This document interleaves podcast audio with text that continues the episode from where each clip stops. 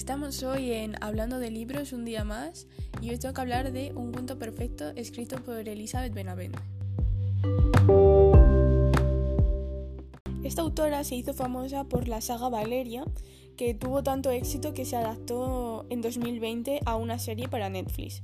Después de esto se ha publicado hasta casi 20 novelas más, siendo la última El arte de engañar al karma, que lo ha publicado hace, hace poco, en abril de, este año, de 2021. Y bueno, em, con el resto de libros tampoco le ha ido bastante mal porque ha conseguido que se adapte la biología, canciones y recuerdos para una película. Y hace poco se acaba de confirmar que se va a hacer una serie sobre este libro que estoy presentando, sobre un cuento perfecto.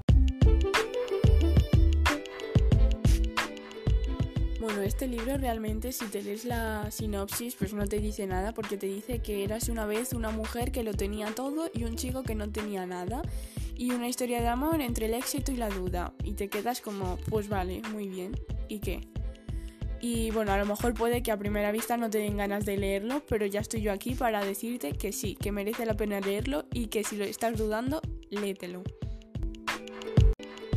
Los protagonistas de esta historia son Margot y David y la verdad es que no pueden ser más opuestos, porque por un lado está Margot, que viene de una familia rica, que estudió en un internado en Suiza que ha heredado muchas acciones de la cadena hotelera de su familia, trabaja como directiva allí, que vive en el centro de Madrid y encima tiene un novio súper guapo, eh, italiano, que mm, bueno, tiene muchos contactos en la embajada italiana y todo eso.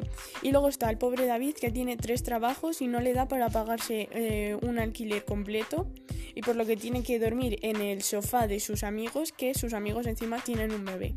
Y para rematar todo esto le acaba de dejar su novia porque dice que es un fracasado, un inmaduro, que es eh, demasiado romántico y bueno, que no le quiere y le ha dejado al pobrecillo. Hasta aquí todo bien, o sea, cada personaje por su lado tiene su vida, sus problemas y tal. Hasta que de repente Margot dice, uy, pues a lo mejor mi vida tan perfecta no es tan perfecta. Eh, o esta perfección más bien no le gusta. Y pues hace una locura que no voy a mencionar porque es un spoiler bien grande. Y por una cosa y por otra acaba conociendo a David y pasa lo obvio porque es un libro de amor y si son los protagonistas pues obviamente se enamoran. ¿Cómo acaba la cosa? Pues eso ya no te lo puedo decir porque de hecho este libro es un poco curioso y la autora ha hecho una cosa en el final que ha pedido que no, que no se desvele, o sea, lo pide expresamente en el libro. Así que bueno, si lo quieres saber, pues te va a tocar leerlo.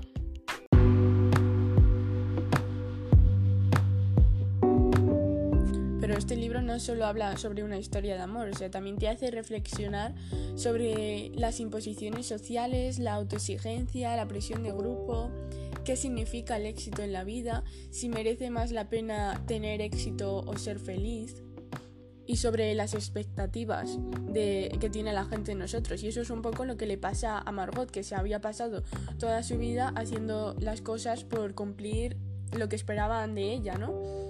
Hasta que se da cuenta de que realmente haciendo eso pues no es feliz y es cuando ya rompe con todo.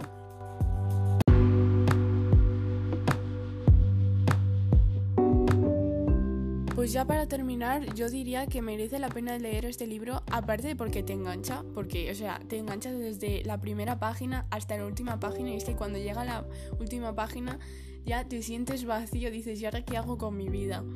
Y, y pues además está, mm, yo creo que bastante bien escrito, se ve genial la evolución de los personajes, están muy bien construidos, la historia está genial estructurada. Y aparte, o sea, lo que a mí me ha gustado mucho es que eh, hay partes en las que realmente te ríes a carcajadas y luego otra en la que es que no puedes evitar llorar y, y eso es lo bueno del libro, ¿no? Que te hace sentir algo y bueno, yo creo que por eso ya merece la pena leerlo.